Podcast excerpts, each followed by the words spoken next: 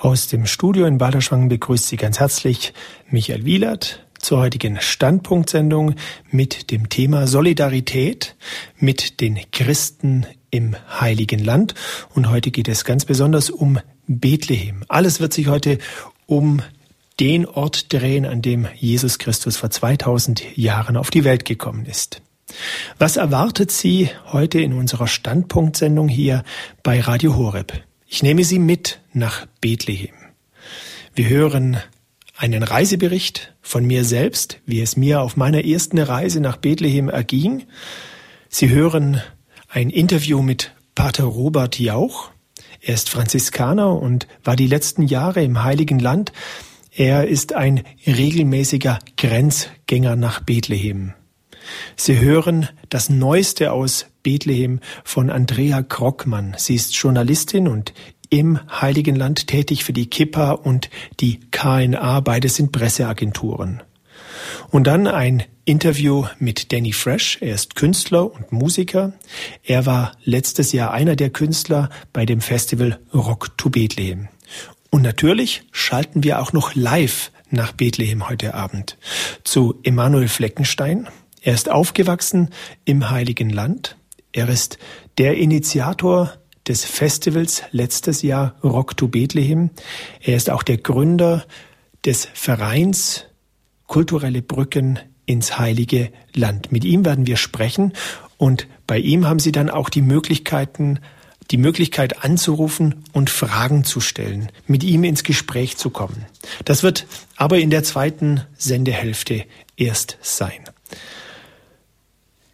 Ich möchte Sie heute mitnehmen in den vergangenen Tagen, als Sie Weihnachten gefeiert haben, und ich gehe mal davon aus, Sie sitzen jetzt in Ihrem Wohnzimmer oder zumindest in der Nähe einer Grippe und haben somit ganz direkten Blickkontakt zu dem Geschehen vor 2000 Jahren. So stellt man sich Bethlehem vor. Auch mir ging es so, bis ich 2007 meine erste Reise ins Heilige Land gemacht habe. Und auf diese Heiliglandreise nach Bethlehem möchte ich Sie jetzt mitnehmen. Als ich damals Anfang Dezember nach Jerusalem kam, dort war mein Wohnort bei Freunden, da wurde gerade das jüdische Chanukka-Fest gefeiert. Ich weiß nicht, wie viele von Ihnen das kennen. Man kann es fast vergleichen mit unserer Adventszeit, nur hat es neun Kerzen und keine vier und das Ganze geht viel schneller, denn die neun Kerzen werden nacheinander jeden Tag eine mehr angezündet. Also am ersten Tag eine Kerze, am zweiten zwei und dann am Ende, das ist dann meistens am Freitag vor dem Schabbat, brennt die neunte Kerze. Die Juden gedenken in dieser Zeit des Chanukka den Wundern die Gott in unserem Leben tut. Das passt also ganz gut auch zu unserem Weihnachtsfest. Und als ich ankam und das miterleben durfte, man muss sich es so vorstellen, dass an jedem Haus, wo eine jüdische Familie wohnt, kommt ein Chanukka-Leuchter nach außen neben die Haustüre, meistens in die Nähe des Briefkastens. Und wenn der Chanukka-Leuchter angezündet wird, dann versammelt sich die Familie nicht im Haus, sondern auf der Straße. Die Kerzen werden angezündet, man singt, manche tanzen auch und dann lädt man die Leute, die um einen herum sind, die vielleicht mitgefeiert haben, ein ins Haus.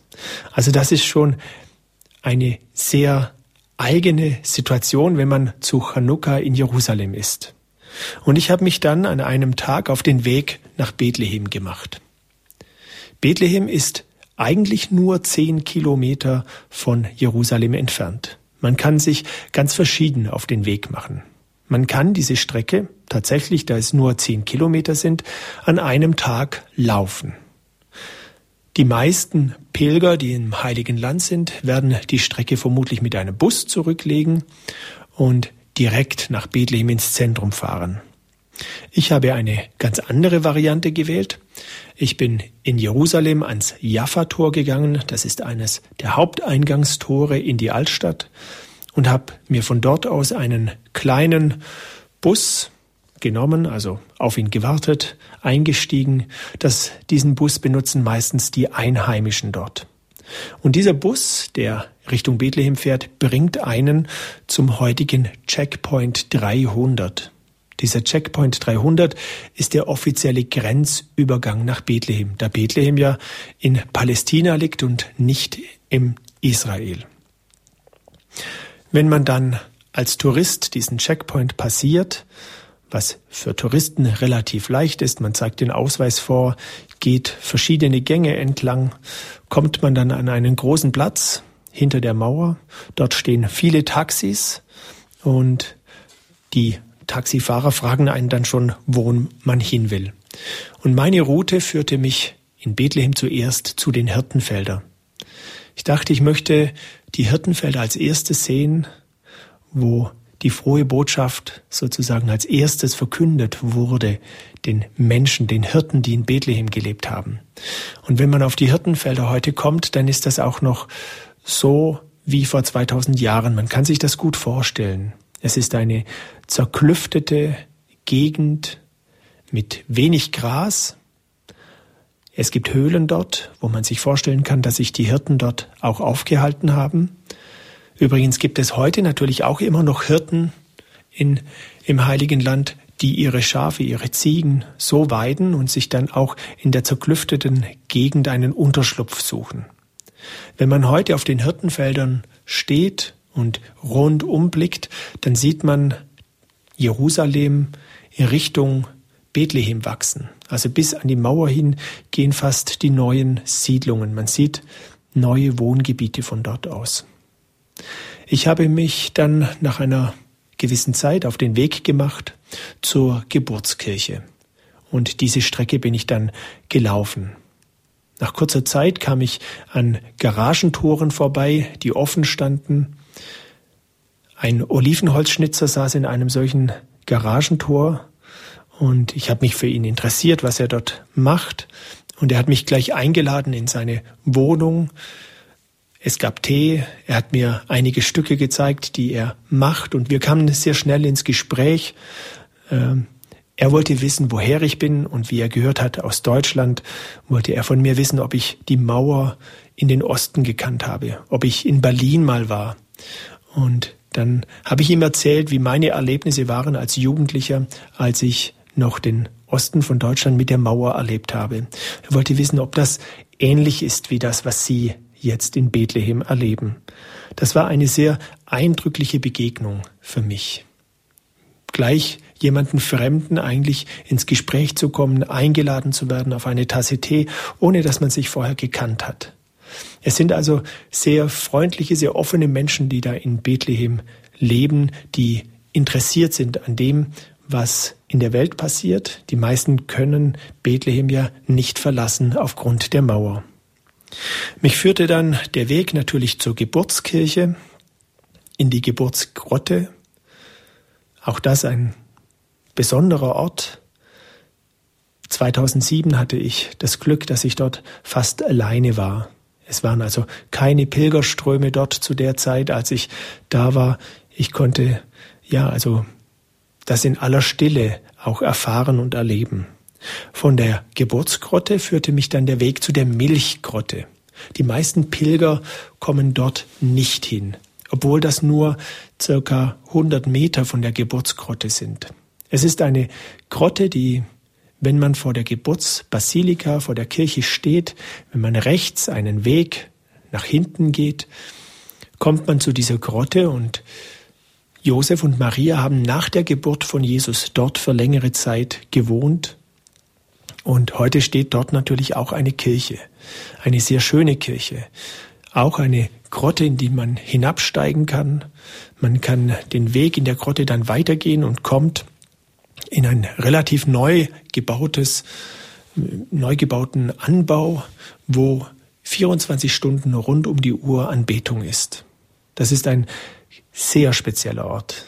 Da kann ich nur jedem, der die Zeit hat oder der auf einer Pilgerreise das möglich machen kann, vielleicht zu sagen, können wir hier eine halbe Stunde bleiben, das lohnt sich. Jeder kann dorthin und mit in die Anbetung einsteigen. Es sind Schwestern dort, die diese Anbetung übernehmen. Und so kann jeder dort eine Zeit, wie, es ihm passt, dort verweilen. Und von der Milchgrotte bin ich dann wieder zurück in die Stadt nach Bethlehem. Und hier möchte ich auch mit meinem Bericht enden, denn wir bleiben jetzt in Bethlehem. Und wir hören etwas Musik. Wenn wir Musik von den Menschen aus Bethlehem hören, dann ist das Lobpreismusik heute Abend, dann sind das Lieder, die meisten werden auf Arabisch gesungen sein. Das ist die Sprache der Christen im heiligen Land, Arabisch. Und so hören wir jetzt das erste Stück.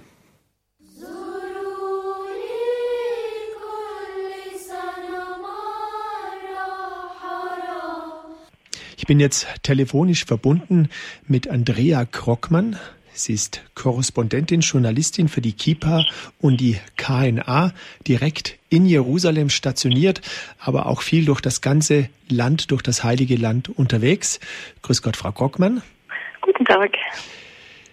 Ich habe natürlich auch an Sie Fragen bezüglich Bethlehem. Zunächst mal habe ich vor kurzem gelesen, in der Geburtsbasilika in der Kirche gehen merkwürdige Dinge vor sich. Als ich bei meinem letzten Besuch im November dort war, hat man eine lange Schlange gesehen, um in die Geburtsgrotte zu kommen, länger als sonst, weil Umwege gab's. Was ist da derzeit los oder was war in den letzten Tagen in der Geburtsbasilika in Bethlehem los?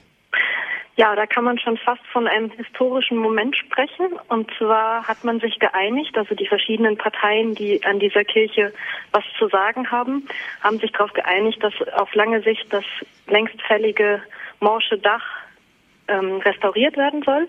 Und im Vorfeld sind jetzt ähm, sehr umfassende Vorstudien gemacht worden. Und das heißt, dass seit Mitte, Ende September verschiedene Expertenteams von aus der ganzen Welt ähm, nach Bethlehem gereist sind und dort Daten erhoben haben. Das fängt an bei einer Gruppe, die aus Kanada und Italien gekommen ist, mit einem Deutschen noch dabei, die ähm, per Laserscan das ganze Gebäude von den Fundamenten bis oben über das Dach vermessen haben, in dreidimensional. Und das geht über archäologische Teams, über Teams, die speziell für die ähm, Mosaike, für die Holzarbeiten zuständig sind. Ähm, ja, und das wird jetzt sehr intensiv erhoben.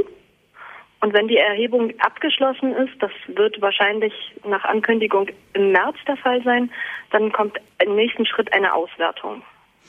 Eine Auswertung, also mit schnellen Renovierungsarbeiten darf man wahrscheinlich nicht rechnen und vermutlich auch nicht mit spektakulären neuen Dingen, die da vielleicht entstehen, sondern das wird vermutlich so, wie es ist, erhalten und aufgefrischt und erneuert. Es ist überhaupt noch gar nicht klar, ähm, ob über das Dach was dringend renoviert werden muss, hinaus noch Arbeiten gemacht werden. Ähm, die Grundidee dahinter war jetzt, ähm, das haben mir die Experten verschieden erklärt, dass man, bevor man an das Dach geht, erstmal gucken muss, wenn im Dach ein Problem ist, welche Auswirkungen das auf das restliche Gebäude hat äh, und man deswegen bis zu den Fundamenten hinunter das Gebäude untersucht. Aber die primäre Idee ist erstmal die Dachrenovierung und Dafür wird die Ausschreibung erst gemacht, sobald alle Daten da sind und ausgewertet sind. Das heißt, das kann sich durchaus noch in die Länge ziehen. Und vorerst ist der Besuch ganz normal möglich, eben mit gewissen Einschränkungen, aber man kann in die Geburtsbasilika, man kann dort vor Ort sein. Und jetzt natürlich für Weihnachten ist auch das Gerüst, das kurz drin stand, wieder abgebaut worden, so dass Pilger kommen können. Genau, das ist, läuft jetzt wieder ganz normal. Und auch die Arbeiten haben mit Ausnahme des Gerüstes, was natürlich großen Raum eingenommen hat, die Besucher wenig beeinträchtigt. Also vielmehr war es so, dass die Besucher die Arbeiten ein wenig beeinträchtigt haben. Okay. Als Journalistin im Heiligen Land, da ist man auch Grenzgängerin. Das heißt, man pilgert, man wandert von Ort zu Ort, um Neuigkeiten aufzuschnappen. Meine erste Frage wäre, gibt's außer den Untersuchungen an der Geburtsbasilika Neuigkeiten aus Bethlehem? Es gibt eine weitere Neuigkeit, die in engem Zusammenhang mit Weihnachten steht. Und zwar ist äh, an diesem Wochenende der Erweiterungsbau und Umbau des Caritas Baby Hospitals ähm, offiziell eingeweiht worden. Im Betrieb ist er schon ein bisschen länger, aber jetzt ist es sozusagen offiziell abgeschlossen, auch wenn hier und dort noch Arbeiten zu machen sind. Und dieses äh, Babyhospital ist insofern eng mit Weihnachten verbunden, als dass der Gründer ähm, vor 52, nein 1952 an Weihnachten in Bethlehem war und äh, mit ansehen musste, wie ein Palästinenser sein Kind begraben musste und sich gesagt hat, es kann nicht sein, dass in der Stadt, wo Jesus geboren ist, Kinder sterben, weil ihnen nicht geholfen werden kann. Und der hat dann eben dieses Krankenhaus gegründet und das hat sich sehr ausgeweitet. Mittlerweile sind es rund 30.000 Patientinnen, kleine Patienten bis zum Alter von vielleicht zwölf Jahren, die dort behandelt werden. Überwiegend noch viel kleinere Kinder zwischen zwei und drei Jahren. Wohlgemerkt, im Jahr ist das der, der Schnitt und man kann davon ausgehen, ich habe irgendwas im Kopf, zwischen 80 und 90 Betten sind dort eigentlich vorhanden für die Kinder. Die zweite Frage ist natürlich ganz persönlicher Art. Als Grenzgängerin, Sie sind jetzt seit einem guten halben Jahr im Heiligen Land. Wie empfindet man das? Ich gehe davon aus, Sie, Sie kommen öfters nach Bethlehem, auch öfters in palästinensische Gebiete. Wie hat sich Ihre Sicht verändert, seit Sie dort tätig sind? Und wie erleben Sie die Menschen vor Ort, die in Bethlehem leben? Also vielleicht fange ich mit den Menschen vor Ort an, denn die sind ja doch das Wichtigste. Und ähm, die erlebe ich als sehr, sehr freundlich, sehr gastfreundlich, die sprichwörtliche arabische Gastfreundschaft, ähm, sehr aufgeschlossen und ähm, man merkt immer wieder eine sehr große Freude, wenn Menschen von außen reinkommen und ähm, die Menschen vor Ort über ihre schwierige Situation sprechen können, immer verbunden mit der Bitte, das nach außen zu tragen und der Welt davon zu erzählen. Und dann ist es so, wenn man als Ausländer hier Grenzgänger ist, ist man natürlich privilegiert privilegiert im Vergleich zur einheimischen Bevölkerung, die mit den Mauern, Sperrwellen und Checkpoints äh, sehr viel mehr Einschränkungen hat als wir Ausländer, die relativ problemlos und zügig in der Regel diese Grenzen überqueren. Vielen Dank. Ich danke für die Zeit, für den ganz persönlichen, aber auch den journalistischen Einblick in Bethlehem, in die Dinge, die da gerade geschehen. Ihnen Gottes Segen. Danke gleichfalls.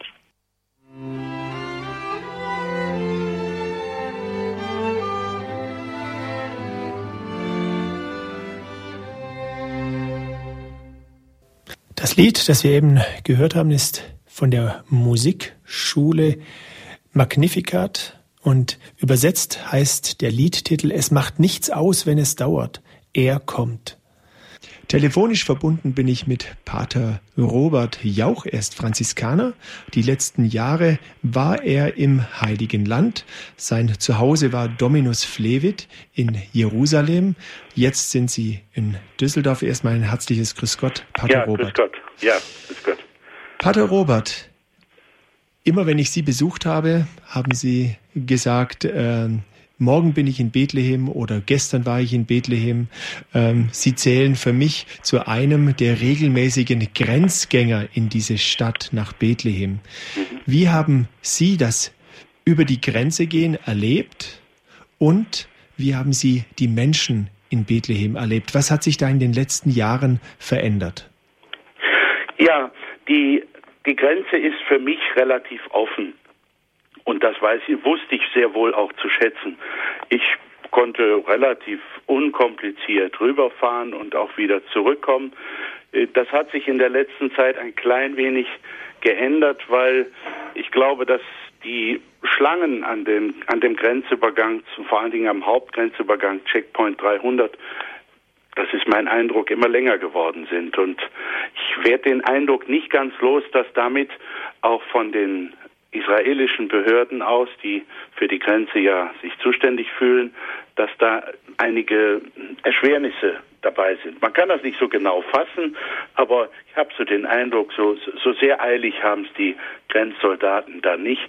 Und dann ist das halt schwierig. Stellen Sie sich vor, dass Sie mit einem Bus nach Bethlehem rüber wollen, die Hirtenfelder besuchen oder die Milchgrotte oder natürlich die Geburtsbasilika und dann äh, nicht nicht sicher sein können, dass sie weniger als eine Stunde oder anderthalb für den Grenzübergang brauchen, dann ist das natürlich schwierig. Und dann hat man so ein bisschen den Eindruck, als wollte Israel das erschweren, dass Pilger und Besucher von Bethlehem unkompliziert und rasch nach Bethlehem rüberkommen. Das ist das eine.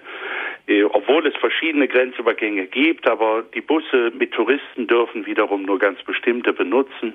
Das ist so ein Empfinden, das ich habe, dass das etwas zähflüssiger in der letzten Zeit geht. Das andere ist, dass man, wenn man in Bethlehem ist, eine sehr lebendige Stadt erlebt und in der letzten Zeit ist es für mich sinnfällig. Sie können das an allen Ecken und Kanten sehen, dass sehr viel gebaut wird, Geschäfte werden eingerichtet oder wieder neu eingerichtet.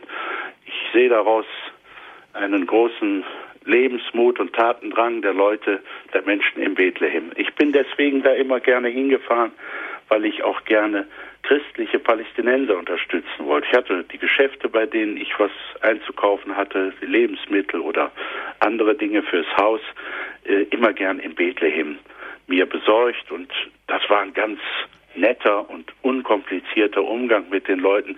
In Bethlehem können Sie noch einkaufen, ohne dass Sie Geld in der Tasche haben. Also wenn Sie dann mal äh, vergessen haben, Geld oder genug Geld mitzunehmen. Also, das macht nichts, Herr Pater, das können wir dann beim nächsten Mal regeln. Das geht ganz unkompliziert. Das wird in Deutschland jetzt nicht mehr so möglich sein, denke ich mal. Wenn Sie mit den Menschen Umgang hatten, wenn Sie eingekauft haben, haben Sie da in, den, in der vergangenen Zeit, in den vergangenen Monaten mehr Resignation verspürt oder so wie Sie gesagt haben, so wie mehr gebaut wird, mehr Umtrieb ist, auch eine Hoffnung bei den Menschen ganz persönlich? Ich glaube, dass die eine große Hoffnung und Sehnsucht haben, dass es, äh, dass das alltägliche Leben mit äh, einkaufen, Geschäfte machen, sich den Unterhalt damit verdienen, die Geld für die für die Schule der Kinder zu haben, das, das ist schon deutlich spürbar, dass sie sich nicht unterkriegen lassen. Das ist mein fester Eindruck und deswegen wäre es so schön, wenn dieser Austausch mit Jerusalem und Bethlehem, das die liegen ja nur, diese Städte liegen ja wirklich nur zehn Kilometer auseinander, wenn der äh, leichter möglich wäre. Ich würde mir davon eine große eine große gegenseitige Bereicherung versprechen. Nein, die Menschen sind schon zuversichtlich, fröhlich, freundlich und hilfsbereit. Also eine niedergedrückte Stimmung kann ich eigentlich nicht so feststellen. Wiewohl man natürlich berücksichtigen muss, dass die Palästinenser, ob Christen oder Muslime, die jetzt in Jerusalem ihren Arbeitsplatz haben, dass die schon unter erheblichen Schwierigkeiten äh, leiden. Also dass ähm, die Abfertigung nach Jerusalem, da müssen sie morgens früh am Checkpoint anstehen oder nachmittags dann wieder zurück. Das ist immer mit Handscanning und äh, Passkontrolle und Ausweiskontrolle äh, verbunden. Das ist schon eine erhebliche Behinderung für die, die ihre Arbeit in Jerusalem finden. Gerade in den Tagen um die Weihnachtszeit erreichen uns natürlich viele Spendenaufrufe um die Weihnachtszeit wird uns auch neu bewusst, für die Menschen im Heiligen Land zu beten. Wie, wie können wir die Christen dort auch noch stärken? Wie, wie kann man denen Solidarität bekunden? Ja, also die großen Spendenmagneten äh, sind, in, sind bekannt. Und äh, ich möchte da jetzt an dieser Stelle einfach noch mehr dazu nennen. Jeder scheint irgendwie äh, Unterstützung zu brauchen und äh, Geld ist überall willkommen. Aber ich halte für viel wichtiger, dass wir erstens die Situation unserer Schwestern und Brüder in Bethlehem und in ganz Palästina äh, im Blick behalten. Das heißt eben auch in unserem Gebet mit berücksichtigen. Sie sind wirklich ärmer dran. Es geht ihnen nicht schlecht, aber sie sind ärmer dran durch die allgemeine politische Situation. Das heißt, das solidarische Gebet mit denen ist sehr wichtig. Und wenn man sich dann entscheidet, eine Pilgerfahrt ins Heilige Land zu unternehmen, dann sollte man sich von nichts und niemanden, auch von keiner sehr israelfreundlichen Agentur möglicherweise davon abhalten lassen, äh, für Bethlehem wirklich gut Zeit vorzusehen. Und zwar nicht nur, dass man äh, zack, zack zur Geburtskirche fährt und sich wieder zurückfahren lässt, sondern dass man dann auch dort bleibt, vielleicht sogar die kleinen Unannehmlichkeiten auf sich nimmt, um dort auch zu wohnen und den, der Gastronomie und den Hotels dort etwas zu verdienen zu geben, das halte ich für wichtig, ähm, weil diese Solidarität äh, kommt dann tatsächlich auch bei den Menschen an. Die Industrie, also die, sagen wir mal, die Fertigung all dieser Andachtsgegenstände, der Krippen, der Olivenholzschnitzereien, der Rosenkränz, das ist, wird meistens in kleinen Manufakturbetrieben, in Familienbetrieben gefertigt. Und wenn das Geschäft, wenn ich das mal so sagen darf, wenn das Geschäft gut läuft, dann haben alle was davon. Und ähm, so würde ich neben dem Gebet und der Solidarität mit den Schwestern und Brüdern dort auf jeden Fall auch bitten, das Augenmerk darauf zu richten, dass man, wenn man dort ist, in der Nähe ist, auch dort verweilt und äh, so auch Nähe zu den Menschen findet. Pater Robert, vielen Dank für Ihren Einblick, für Ihre Sicht mhm. über Bethlehem. Ich wünsche Ihnen Gottes Segen. Dankeschön, gleichfalls. Auf Wiederhören.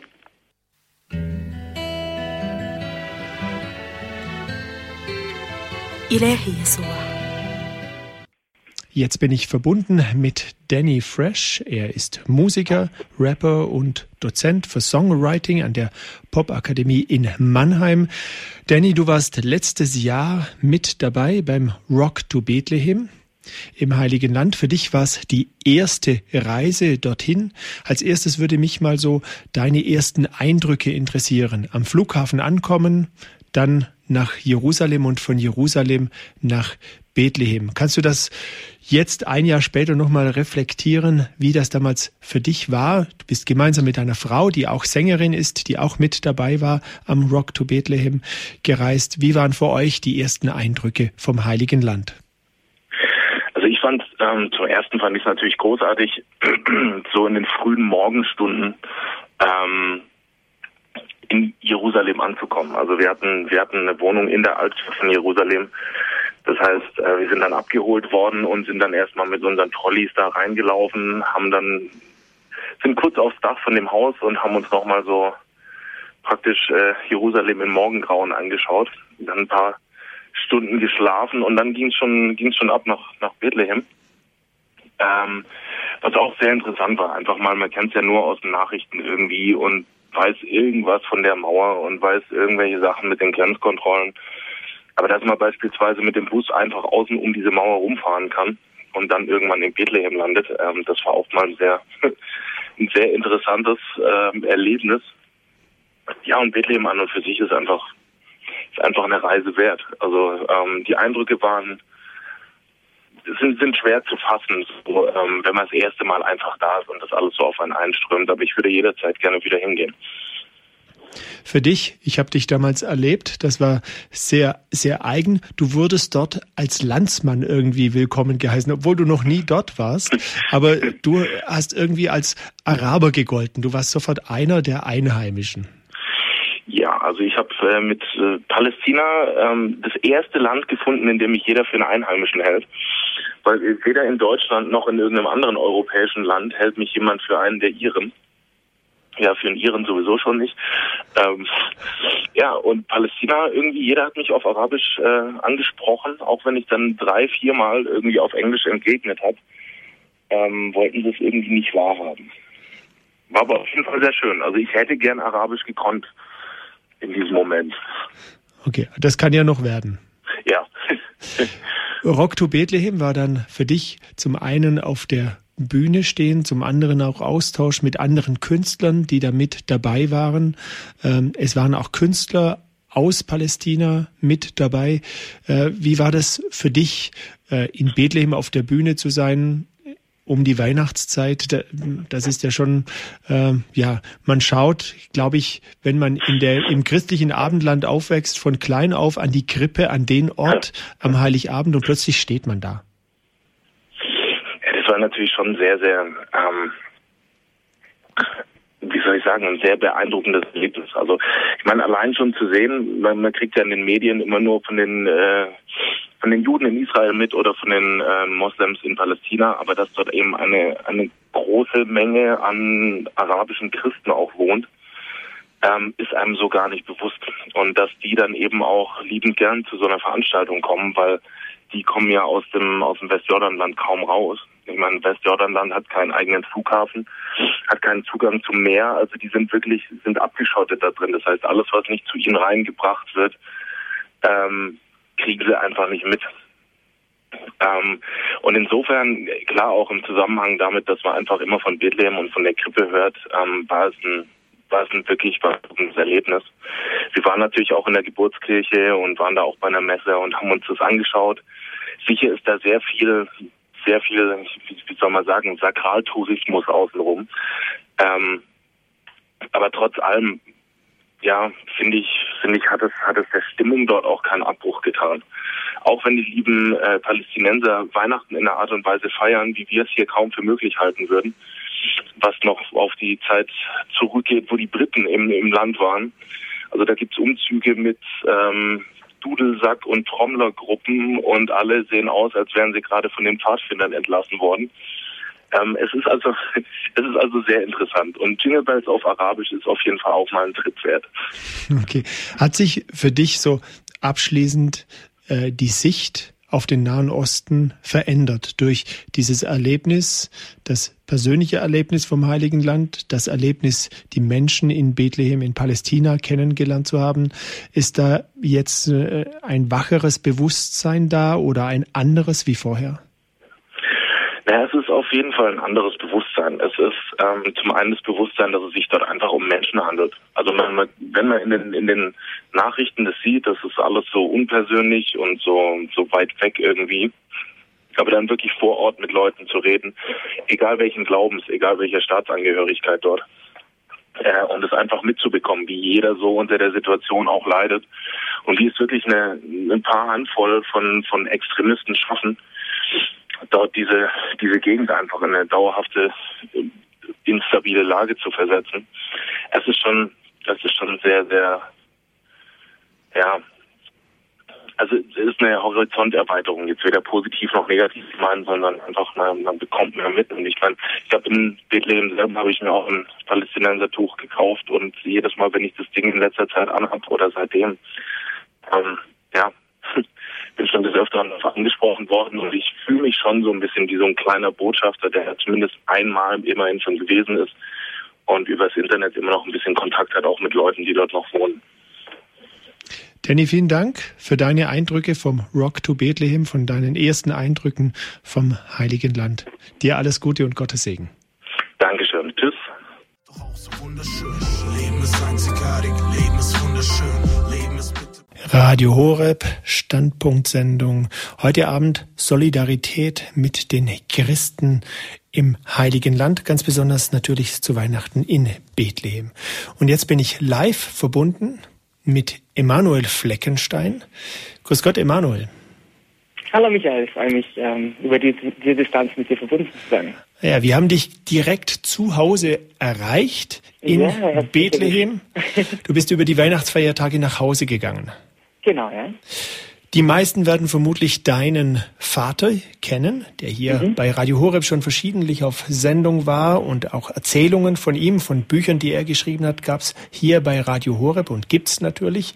Mhm. Und heute sind wir mit dir verbunden, zum einen natürlich über letztes Jahr nochmals zu sprechen, über Rock to Bethlehem, auch wie es da vielleicht weitergeht in den kommenden Jahren, aber zunächst auch dich als Person näher kennenzulernen. Denn Du bist, so wie Jesus, zu Bethlehem geboren. Passt. Ja.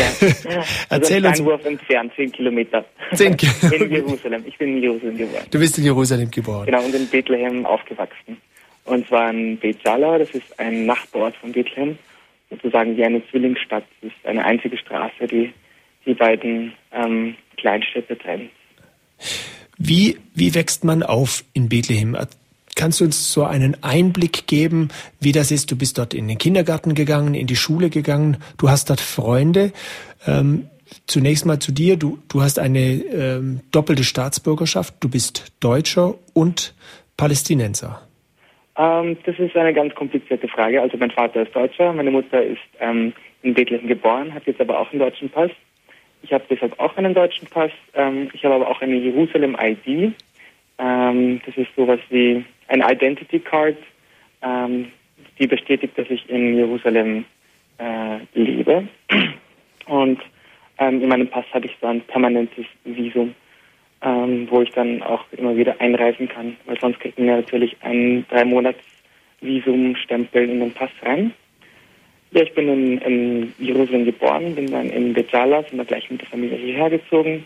Da haben wir ein Haus, äh, bin in den Kindergarten gegangen, Schule. Ich war in einer deutschen Schule, wo aber trotzdem die ähm, Schulsprache, die Hauptsprache war Arabisch. Dort hat man dann erst ab der fünften Klasse als zweite Fremdsprache äh, bekommen. Englisch war dann die erste Fremdsprache in der ersten Klasse. Ähm, ja, ähm, meine ganzen Freunde in der Schule, meine meine Lehrer sind alle aus der Region Bethlehem, Bejala und Bezahur. Bezahur sind die Hirtenfelder. Und wenn ich jetzt zurückdenke, hatte ich eigentlich eine ganz schöne Kindheit hier. Natürlich eine andere Kultur als die europäische, wobei wir zu Hause bei uns schon auch die, die deutsche Kultur durchdrungen ist.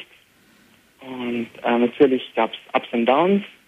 Es gab äh, die erste Intifada, die wir ähm, als Kinder mitgekriegt haben. Ähm, war glaube ich 87, 88 in die Zeit. Und dann natürlich auch die zweite Intifada, kurz nach 2000. Da war ich gerade in der Matura-Klasse und da hat man natürlich auch viel mehr davon ähm, mitbekommen.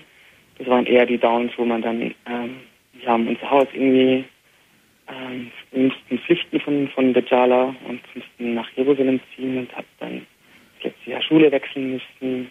Und da war eigentlich sehr, sehr viel Ungerechtigkeit im Gange, denn in dem Fallbeispiel konnten die Bewohner von Bejala gar nichts dazu, ähm, was die politische Situation jetzt an sich hatte. Man muss dazu noch sagen, Bejala hat ähm, ungefähr 10.000 Einwohner und 80 Prozent sind Christen und ähm, das, was hier abgegangen ist, war total unfair. Es war Ausgangssperre, ähm, Häuser sind beschossen worden, es gab viele unschuldige Tote. Ähm, aber Gott sei Dank hat sich das Ganze wieder beruhigt. Ähm, natürlich gibt es aber natürlich ganz viele positive Seiten im Heiligen Land aufgewachsen. Man, bin halt der Nachbar von Jesus, von Jesus, der ist nicht so weit entfernt. Man ist am Ort des Geschehens zu Weihnachten, aber auch an anderen heiligen Zeiten kann man die Orte ähm, besuchen, wo das Ganze passiert ist. Und man ist dann ganz, ganz nah dran. Ähm, ich habe das Glück, dass meine Eltern auch ähm, Pilgerführer sind, sind Reiseleiter im Heiligen Land auf den Spuren Jesu hauptsächlich. Und da durfte ich auch oft äh, mit dabei sein und auch die, die heiligen Orte besser kennenlernen. Man baut da dann auch einen, einen ganz anderen Bezug auf zu, zu der Heiligen Schrift und zur Bibel. Und diese Erfahrung ist mir erst so richtig klar geworden, nachdem ich nach Österreich mit 18 ähm, gereist bin. Ähm, man sagt ja auch, das Heilige Land ist sowas wie das fünfte Evangelium. Es gibt ja vier Evangelien und wenn man dann das Heilige Land, Land bereist, dann bekommt man einen ganz anderen Eindruck von hier. Man, man riecht die Orte, man sieht die Orte, man kann, man kann die Orte berühren und man kann sich so richtig vorstellen, wie Jesus wo gewirkt hat. Und man, man betrachtet dann die Bibel wieder ganz anders. Man liest dann ganz anders in der Bibel. Du und deshalb, wer noch nie im Heiligen Land war, das ist ein ganz, ganz großer Tipp, ein, ähm, eine ganz große Empfehlung. Zurzeit ist es die beste Zeit runterzukommen. Es ist für Pilger ruhig, äh, es ist nicht gefährlich. Es ist auch wichtig, wo wir vielleicht noch hinauskommen, für die Christen im Heiligen Land. Du hast eben in einem Nebensatz gesagt, mit 18 bin ich nach Wien, nach Österreich gezogen. Du hast dort angefangen zu studieren. Wie kamst du dieser Entscheidung, das Heilige Land zu verlassen? Auch natürlich getrennt sein von der Familie. Ich denke, das ist nicht für jeden 18-Jährigen selbstverständlich, dass er nicht nur in eine andere Stadt, sondern in ein anderes Land, wo man jetzt die Eltern nicht gleich direkt wieder erreichen kann. Also da ist Mutti nicht um die Ecke und kann mal zum Aufräumen kommen.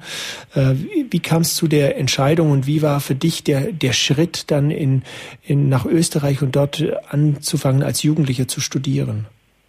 Genau. Ähm, also anfangs ist ähm, recht schwer in Palästina zu studieren. Ich habe mit Medizin angefangen, das muss man wissen. In Palästina gibt es keine medizinische Universität. Es gibt die hebräische Universität zum Beispiel in Jerusalem oder in Haifa oder in Tel Aviv. Aber da ist es sehr schwierig, mit einem palästinensischen Curriculum reinzukommen. Muss man die Sprache ganz gut beherrschen und man, man wird nicht gleichberechtigt behandelt. Und da meine ältere Schwester, die eine älter ist als ich, in, ein Jahr vor mir in Wien angefangen hat, Musik zu studieren und in sehr viel von Wien geschwärmt hat, bin ich gleich nachgekommen und habe dort Medizin angefangen. Natürlich auch, weil wir viele Bekannte in, in Österreich haben. War es nicht so schlimm, nach Österreich zu ziehen. Ähm, ich bin auch gerne in Österreich, es ist ein wunderschönes Land. Ähm, es ist, naja, ich bin meistens äh, zu Weihnachten zu Hause, aber wenn man so betrachtet, es sind eigentlich vier, sind vier Stunden entfernt, wenn man Flieger fliegt. Ja, mit, ähm, mit, dem Flieger ist es nicht so weit. Du studierst jetzt auch Musik. Genau, ich habe dann gewechselt von, von Medizin auf, auf Musikwissenschaft, da ähm, ich nach ein, ein paar Jahren in Wien bei einer Band angefangen habe mitzuspielen. Und da geht sich also bei mir sich Musik und Nebenjob und die, und äh, Medizin nicht ausgegangen, haben gedacht, ich fange ein Studium an, das mir taugt und das ich auch fertig studieren kann und das war Musikwissenschaft. Und ich bin gerade in der Endphase. Wenn du jetzt wieder nach Hause kommst, ich gehe davon aus, das wird vielleicht zwei, drei Mal im Jahr sein, ähm, dann hast du vermutlich Kontakt zu den Freunden, die du als Jugendlicher hattest. Äh, Jugendliche, die mittlerweile auch junge Erwachsene sind, die, mit denen du zusammen in der Schule warst. Ähm, wie ist da der Kontakt? Gibt es noch viele, die am Ort, wo, wo ihr gemeinsam aufgewachsen seid, noch wohnen und auch arbeiten? Ähm, wie, wie empfindest du das jetzt mit, mit den anderen, wenn du denen begegnest? Was, was hat sich bei denen im Leben verändert oder wie, wie ist das bei denen? Mhm. Also ich bin ähm, meistens ein bis zweimal ähm, im Jahr zu Hause und hauptsächlich, hauptsächlich zu Weihnachten. Ähm, die meisten meiner Freunde oder die die Möglichkeit hatten, im Ausland zu studieren, sind natürlich ins Ausland raus. Ähm, die wenigsten sind ähm, hier geblieben. Man von, von meiner Klasse, waren 30 in der Klasse, insgesamt ähm, sind fünf oder sechs fix hier geblieben. Die restlichen ähm, haben die Chance genutzt, wenn sie da war, im Ausland zu studieren. Sprich, meine Klassenkameraden von der Schule sind aufgeteilt in Deutschland, ähm, Österreich, ähm, Amerika, Griechenland, Italien. Und ist aber natürlich sehr schön, ähm, zu Weihnachten nach Hause zu fliegen, da die meisten von denen auch dann nach Hause fliegen, um Weihnachten mit der Familie zu verbringen. Und mir ist dann auch dieser Austausch zwischen den Freunden sehr wichtig. Zu schauen, wie es denen geht, wie es denen im Ausland geht ähm, was eigentlich die Statistiken ähm, beweisen, was eigentlich sehr traurig, dass viele junge Christen das Heilige Land ähm, verlassen, wenn sie im Ausland studieren und auch nicht mehr zurückkommen wollen, teilweise, oder zurückkommen können, weil sie dann einfach ihre, ähm, ihre ähm, Identity Card oder die, die Bedingungen hier zu leben verlieren. Ähm, also ich bin gerade in der Generation von, von meinem Freundeskreis, also auch meine Freunde, wo wir gerade in der Endphase sind von unserem Studium und viele sich überlegen oder sich jetzt die Frage stellen, soll ich im Ausland bleiben oder soll ich wieder zurück? Ähm, die Liebe zum Land, zur Familie, zum Clan, zum, zum Heiligen Land ist sehr groß. Das Bewusstsein auch, dass die Christen hier immer weniger werden, sind weniger als zwei Prozent der Gesamtbevölkerung. Diese Lage ist meinen Freunden allen bewusst und es stellt sich jetzt wirklich die seriöse Frage, soll ich im Ausland ein sicheres Leben führen oder ähm, ist es wichtig, hier auch was Neues aufzubauen? Eine Frage, die ich jetzt mit meinen Freunden in den letzten Tagen öfters gestellt habe, war, ähm, ja, wir jammern oft über die jetzige Situation, aber äh, ja, jammern hilft nicht viel, es muss was passieren und wer soll schon was ändern, wenn nicht wir? Und das ist eigentlich, das ist, da entstehen ganz spannende Gespräche, wo wir vier Freunde dann am Abend lange drüber reden. Wie war für dich das Weihnachtsfest die letzten zwei Tage? Wie, wie hast du gefeiert? Wie hast du, als ich vor einem Jahr mit dir in Bethlehem war, habe ich gemerkt, die feiern anders Weihnachten wie wir. Äh, völlig alle auf der Straße. Ähm, man kann es schon als große Party bezeichnen in Bethlehem. Also, genau. Äh, ja, ich meine, bei mir persönlich war dieses Weihnachten ganz anders als das letzte Jahr. Letztes Jahr war ja das Rock to Bethlehem. Ich glaube, da kommen wir auch noch zum ja, da kommen wir gleich noch dazu, ja. Genau, aber dieses Weihnachten war für mich auch sehr entspannend, mal mit der Familie zu sein. Meine hochschwangere Schwester ist mit ihrer Familie zu uns nach Hause gekommen. Äh, meine Eltern haben es geschafft, uns alle Geschwister auch nach Hause zu, zu locken und es war wirklich wie in alten Zeiten äh, mit der Familie ein gutes Essen, Geschenke auspacken, äh, gemeinsam beten. Ähm, sehr schön. Tagsüber war ich natürlich äh, in der Stadt Bethlehem. Äh, das muss man vielleicht ein bisschen besser schildern oder erklären, damit man, damit die Hörer sich was vorstellen können. Ähm, so circa um eins, zwei am Nachmittag kommt der Patriarch von Jerusalem nach äh, Bethlehem und das ist ein riesen Umzug in der Stadt. Sprich, ähm, hunderte von Pfadfindern aus, aus dem ganz ganz Westjordanland, sprich Ramallah, Jerusalem, Bethlehem, Bejala, Bethur, Jenin, kommen in Truppen her. Ähm, ich habe vor ein bisschen mitgekriegt, was Ben Fresh gesagt hat. Der hat da, das stimmt, ich kann das nur wiederholen. Da werden mit Pauken, Trommeln, Posaunen und, und Dudelsäcken ähm, werden die, die, wird die Innenstadt, die Altstadt in Bethlehem unsicher gemacht.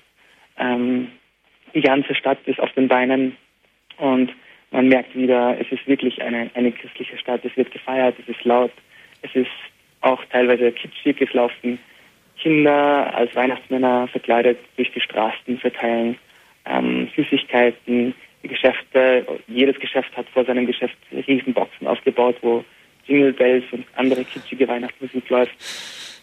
Ich glaube, das ist anders, als wie, sich ein Europäer Weihnachten in Bethlehem vorstellt. Und man hört ja immer die Geschichten von, von Josef und Maria in der Krippe und es ist kalt und es ist Nacht und es ist so ruhig.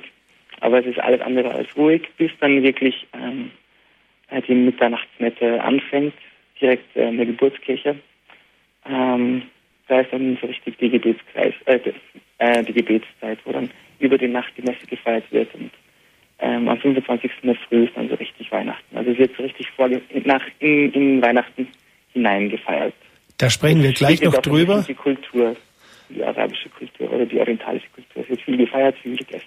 Ja, da sprechen wir gleich noch drüber. Wir sprechen auch natürlich noch über das Rock to Bethlehem. Wir hören jetzt ein Stück von Emanuel, von seiner Band Cardiac Move, das heißt Peace, Peace, Peace. Da geht es um Frieden und das habt ihr natürlich für das Land geschrieben, aus dem du kommst. Und da sprechen wir gleich noch drüber nach dem Lied, wie das entstanden ist und was die Botschaft dieses Liedes ist. Jetzt aber das Lied. Und dann sprechen wir gleich weiter mit Emanuel Fleckenstein, live zugeschaltet aus Bethlehem heute Abend.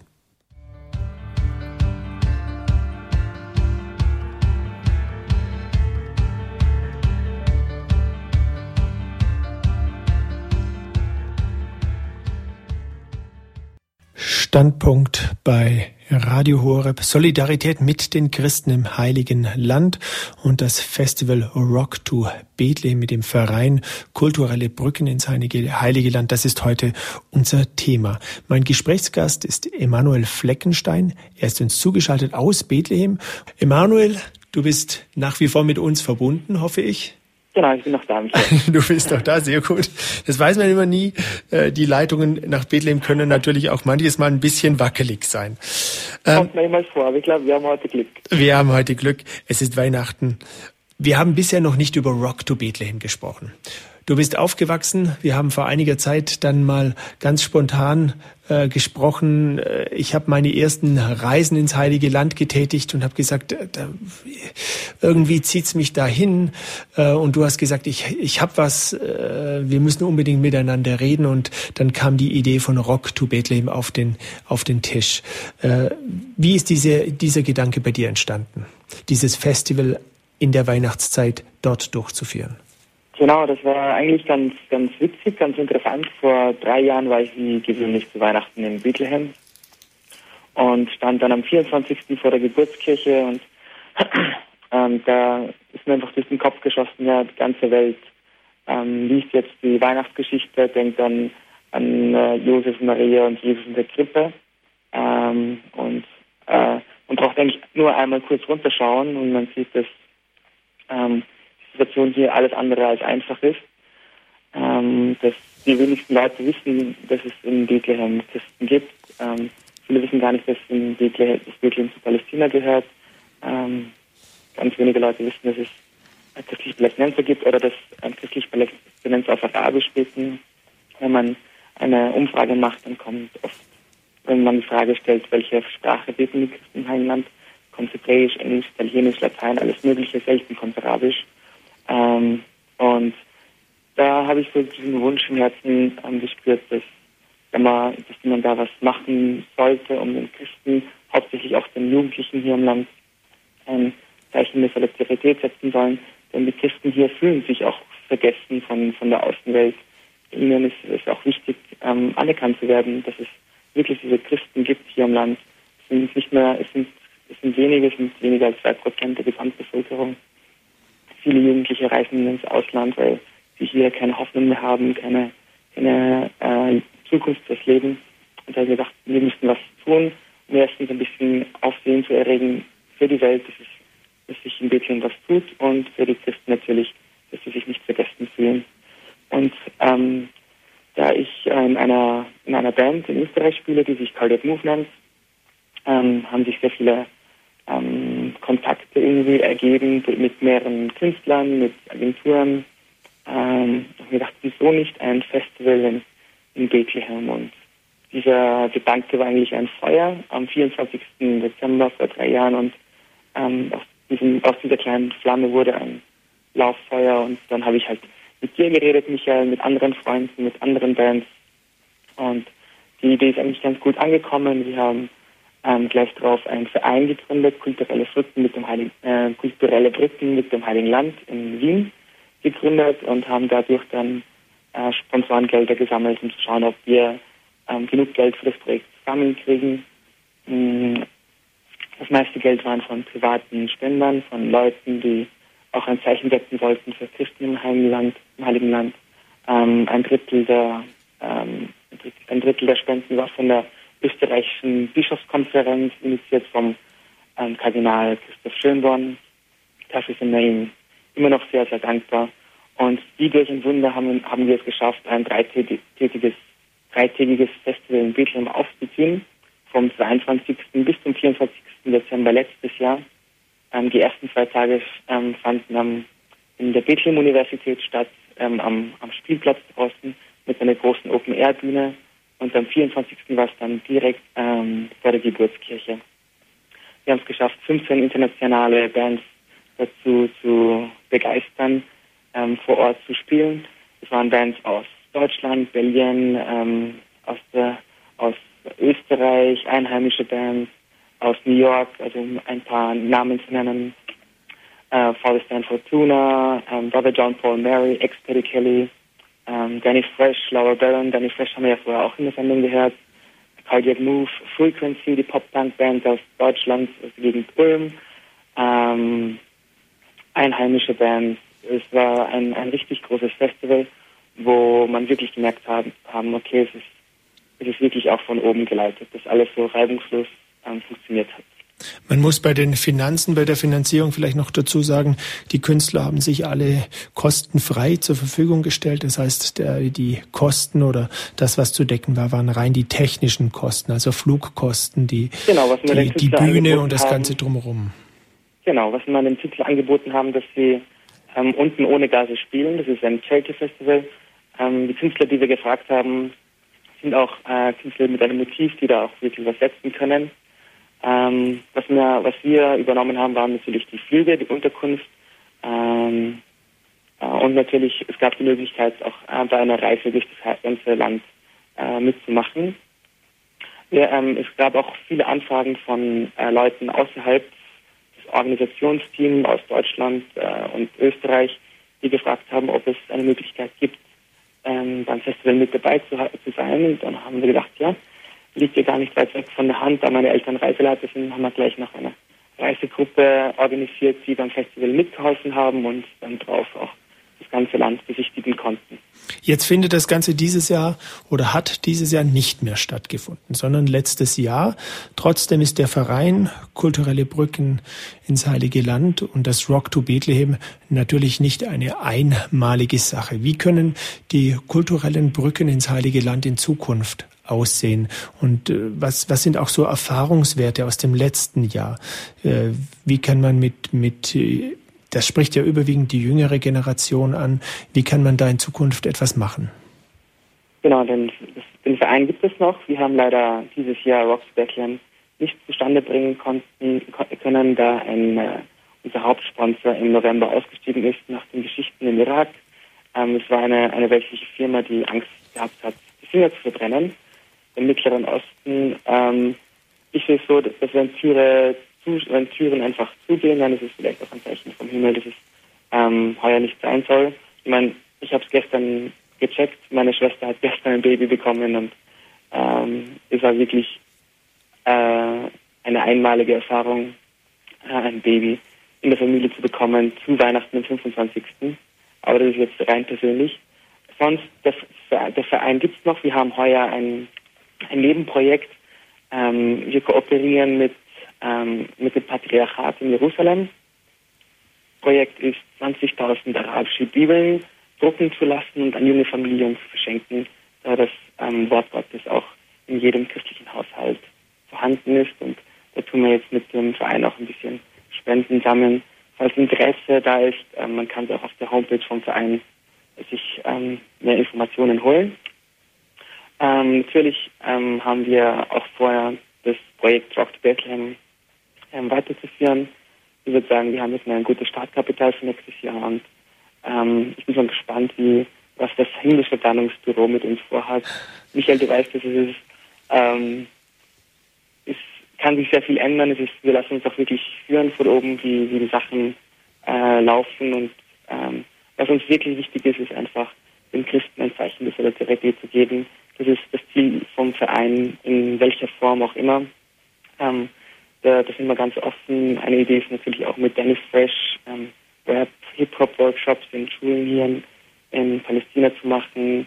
Da gibt es ganz viele Möglichkeiten. Wir wollen einfach Brückenbauer sein, ähm, Friedens, Friedensbrückenbauer, ähm, den Kontakt auch herzustellen mit Christen in Europa und Christen im, im Heiligen Land ich glaube, dieser Austausch ist sehr wichtig und gibt auch den Christen und mir sind die Jugendlichen hier auch ein ganz großes Anliegen, Hoffnung und äh, Solidarität. Ich denke, das ist das Besondere an dem Projekt, was du jetzt so andeutest, dass, dass das nicht ähm, Rock to Bethlehem, das hört sich an, ja, da steht eine Bühne und da ist ein Konzert und die können zuschauen, sondern dass wirkliche Begegnungen stattfinden also von den Künstlern mit den Jugendlichen, mit den, mit den Bewohnern von Bethlehem, dass da ein Stück Lebensqualität rüberkommt, dass Lebensqualität möglich ist, aber auch ein Austausch, wo Erfahrungen geteilt werden und Leben geteilt wird. Das, denke ich, ist das Wichtige, was den meisten Leuten ja nicht möglich ist. Es ist möglich genau. zu spenden, es ist möglich zu beten und auf einer Pilgerreise fehlt zum Beispiel schon diese Zeit, wirklich Leben mit den Christen dort zu teilen. Genau, da gibt es auch ganz, ganz interessante Geschichten vom Rock to Bethlehem letztes Jahr, wie ähm, ein paar Künstler so richtig auch mit, äh, mit Einheimischen Kontakt hatten. Äh, Father, Father Stanford Fortuna wurde in einem, wurde von einer ganz armen Familie eingeladen in Bethlehem zum Essen. Er wurde behandelt wie ein König. Ähm, es gab einen Austausch da, sie haben ihre Herzen ausgeschüttet, er konnte zuhören. Äh, ähm, zum Beispiel Frequency, die Band aus, aus Deutschland, die haben einen Song, der heißt ähm, My House is Still Yours und ähm, seine Ansage war, wenn jemand nach Deutschland kommt, mein Haus ist euer Haus und er hat gar nicht gewusst, dass, dass dieser Satz eine Redewendung hier in Palästina ist und nach diesem Satz hat er schon das ganze Publikum auf seiner Seite gehabt. ähm, nach dem Konzert waren natürlich die Künstler auch unten beim Publikum, hatten ein offenes Ohr, es gab eine Austauschmöglichkeit. Ähm, Danny Fresh und Fee, äh, Beatbox Record, ähm, Guinness Rekordträger, hatten ein Pre-Opening im Tabu. Das ist eine kleine Bar in Bejala, unten im Tal. Ähm, die haben dort die Bude gerockt und danach mit Leuten ähm, geredet bis mitten in die Nacht hinein. Ich weiß von Fee und von Danny, dass sie immer noch Kontakt haben mit einigen Leuten, mit ein, einigen christlichen Jugendlichen hier. Ähm, ich meine, Internet öffnet auch ganz viele Pforten man kann in Kontakt bleiben über Skype, über Facebook und ganz viele andere Möglichkeiten. Und das ist auch natürlich ein Ziel, das wir verfolgen, dass dieser, dieser Austausch, diese Solidarität, dieses Miteinandertragen vorhanden ist. Wir hören jetzt nochmals ein Lied, ein arabisches Lobpreislied. Dir ist das vertraut. Du kannst uns hinterher vielleicht den, den Text übersetzen. أحبك ربي يسوع Standpunkt bei Radio Hore. Beim Mikrofon ist Michael Wielert. Telefonisch verbunden bin ich mit Emanuel Fleckenstein in Bethlehem. Wir haben eben schon ausführlich über Rock to Bethlehem gesprochen, über den Verein Kulturelle Brücken ins Heilige Land. Emanuel, wenn jemand mehr Informationen über die Aktion und was da vielleicht in Zukunft stattfindet möchte, wo kann er sich im Internet umschauen? Wo gibt's da etwas zu lesen und sich zu informieren? Mhm. Ja, ich bin noch da. Äh, wir haben eine eigene Homepage für, für das Festival. Ähm, die geht rocktobethlehem.com Bethlehem mit TH geschrieben, also Bethlehem in einem Wort geschrieben.com. Und da wird man gleich weiter verlinkt zur Vereinsseite auch. Die Vereinsseite lautet vkpb.at. Ähm, Aber ich glaube, einfach zu merken ist einfach Rock. Auf die Rock. Da kann man sich also umschauen, kann, kann gucken, ob man das, wenn man das unterstützen möchte oder wie man da auch bei kommenden Aktionen vielleicht auch dabei sein kann, weil es werden ja auch immer Helfer benötigt. Genau. Ja, das Lied war, war sehr schön. Es hat mich äh, zurückversetzt in meine Kindheit, sonntags in der Messe. okay, was, was war der Hintergrund vom Lied? Arabisch ist, ist so eine ganz andere Sprache. Äh, da, da findet man nur schwer heraus. Bei Englisch kann man manches Mal noch so ein bisschen Italienisch auch. Die lateinischen Sprachen sind da einfach dann näher dran. Das war ein schöner arabischer Lobpreissong. Ähm, vielleicht hat man nur Jesua verstanden. Jesua heißt Jesus. Ähm, versucht den Text wieder zu rekonstruieren. Ähm, ich liebe dich, ähm, mein Herr Jesus. Ich werde dir folgen ohne Grenzen. Ähm, preise deinen herrlichen Namen. Ähm, ja, genau. Und es gibt keinen, der so ist wie du. Wenn du jetzt so ein arabisches Lied hörst, äh, was ist für dich die Muttersprache?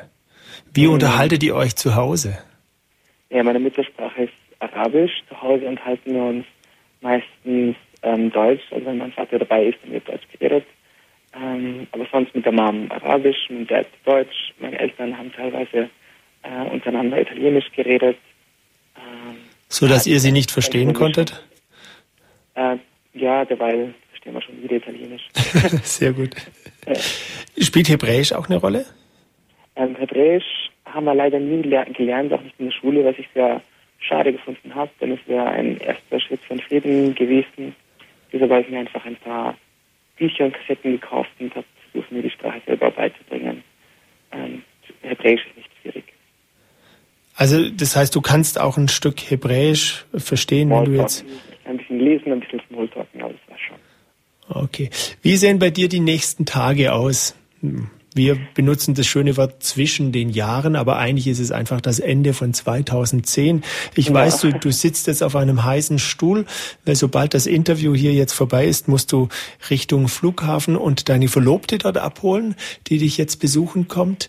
Äh, ihr werdet dann vermutlich die nächsten Tage in der Familie verbringen. Genau, ich werde gleich nach der Sendung nach Tel Aviv fahren und meine Verlobte abholen. Ich hoffe, die kommt heil an. Ähm, natürlich werden wir viel Zeit auch mit der Familie verbringen. Ähm, wie gesagt, meine Schwester hat ein Baby bekommen. Das ist jetzt eine ganz große Freude und da werden wir natürlich meine Schwester auch öfters besuchen. Wir werden natürlich auch die heiligen Städte besuchen, also hauptsächlich Bethlehem, die Hirtenfelder, ähm, wo, also die Orte des Geschehens. Mal schauen, vielleicht geht sich mal ähm, das Tote Meer aus. Ähm, vielleicht geht sich auch mal das Mittlere, das Mittelmeer aus. Ich war diese Woche bin ich hingefahren mit meinem Surfboard und wollte dort surfen, aber es war keine Welle da, weil aber vielleicht probiere ich diese Woche nochmal, weil anscheinend ist Dezember die Surfer-Saison in Tel Aviv. Und sonst ähm, ich mir mal ein bisschen Auszeit. Das letzte Jahr in Wien war sehr, sehr anstrengend, war sehr viel los, ähm, habe sehr viele Sachen gleichzeitig gemacht. Und ähm, Weihnachten zu Hause ist auch eine, eine, Zeit, eine Zeit des Friedens und des Grundbekommens. Erholung. Wann geht's für dich wieder zurück nach Österreich ans Studien, an den Studienort? Genau, dann geht es wieder zurück nach Österreich am 4. Jänner. Ähm, gleich darauf fängt die Universität an, ähm, meine Jobs fangen dann an und ähm, der Band geht es natürlich auch weiter. Ich weiß nicht, ob ich das jetzt offiziell sagen darf, aber ich werde ein bisschen hinweisen. Im Februar nehmen wir an einem schönen Ort ganz weit im Westen ein neues Album auf mit einem ähm, Produzenten, der ein paar Grammys gewonnen hat. Und da sind wir jetzt, äh, die Burschen von Cardiac Move schon sehr drauf gespannt und arbeiten ganz fest dahin. Ähm, es laufen ganz viele Songwritings, Arrangements und ähm, ganz viel Vorfreude ist gerade vorhanden. Also da wird es in Zukunft einiges zu hören geben von Emanuel Fleckenstein mit der Band, mit Rock to Bethlehem. und mit dem kulturellen, mit den kulturellen Brücken ins Heilige Land. Emanuel, vielen Dank, dass du dir Zeit genommen hast. Ja, gerne, Michael, immer wieder ich gerne. wünsche dir und deinen Eltern Gottes Segen, noch schöne Feiertage, dass Ja, Weihnachten nachklingt. Äh, Gottes Segen für die Zeit der Erholung jetzt auch. Und ich freue mich dann auch im neuen Jahr. Äh, Du hast uns jetzt natürlich neugierig gemacht auf das, was da kommt mit der Band. Da werden wir dranbleiben. Da wird man sicherlich am Abend der Jugend mal was davon hören, wenn es soweit ist, dass das Ganze spruchreif ist. Genau, super. Gottes Segen dir. Danke dir auch. Wiederhören.